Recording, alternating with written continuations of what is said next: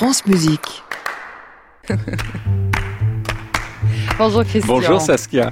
Euh, J'aimerais attirer votre attention Saskia sur le concert de l'Orchestre de Paris la semaine prochaine, mercredi et jeudi 22 et 23, parce qu'ils seront dirigés par Franz Welser-Möst. Alors je vous entends d'ici, vous allez me dire, mais vous nous en avez déjà parlé il y a un mois. Mais oui. Euh, oui, certes, mais c'est quand il est venu avec l'Orchestre de Cleveland. Euh, ça n'a rien à voir, parce que l'Orchestre de Cleveland, c'est son orchestre. Un dont il est orchestre qu'il connaît directeur musical, exactement. Un directeur musical, ça travaille sur la durée et ça travaille sur la régularité avec un orchestre. Là, il est chef invité. Déjà, le rapport est différent. On est dans le ponctuel, on est dans l'événement. Il n'y aura peut-être pas de lendemain et il va falloir briller le temps d'un concert. Et puis surtout, c'est la première fois qu'il dirige l'Orchestre de Paris. C'est assez incroyable parce que l'Orchestre de Paris a quand même dans sa brochette de chef invité, en gros, les, les plus grands du monde et lui n'était encore jamais venu alors qu'il est à Cleveland, il est à Vienne, il est partout.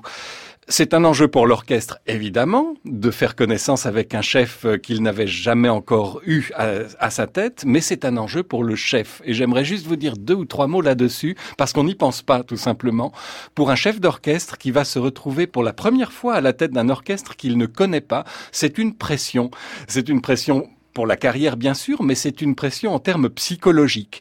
Euh, James Levine, qui n'est pas n'importe qui, euh, lorsqu'il était déjà euh, très bien connu, a donné une interview où il a expliqué, ça m'a beaucoup marqué, que il ne dormait pas euh, la veille de la première répétition avec un orchestre qu'il ne connaissait pas. De fait, le rapport chef-orchestre est un mélange très complexe de musique et de psychologie. Euh, parfois, ça se passe très bien et parfois, on ne sait pas pourquoi ça se passe mal. Prenez Simon Rattle, qui est adulé à Berlin, Vienne, Londres, Boston.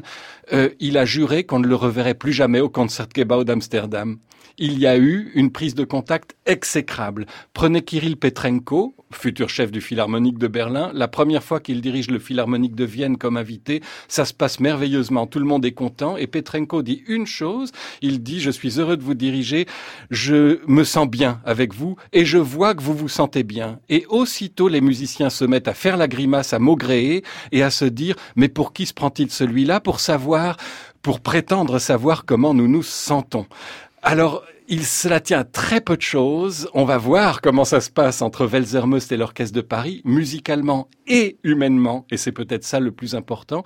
Ce qui aurait tendance à confirmer cette phrase que Raphaël Pichon a prononcée une fois et que je trouve pleine de bon sens. La direction d'orchestre, c'est 20% agiter les bras et 80% de ressources humaines.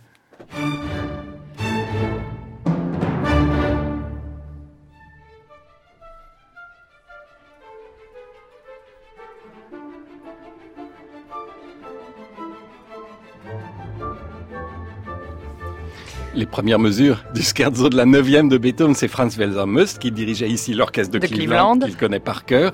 Et Euh, on leur souhaite le meilleur alors pour cette rencontre exactement, avec- Franz Welser-Möst et l'orchestre de Paris. La neuvième de Bruckner, c'est la semaine prochaine, mercredi et jeudi.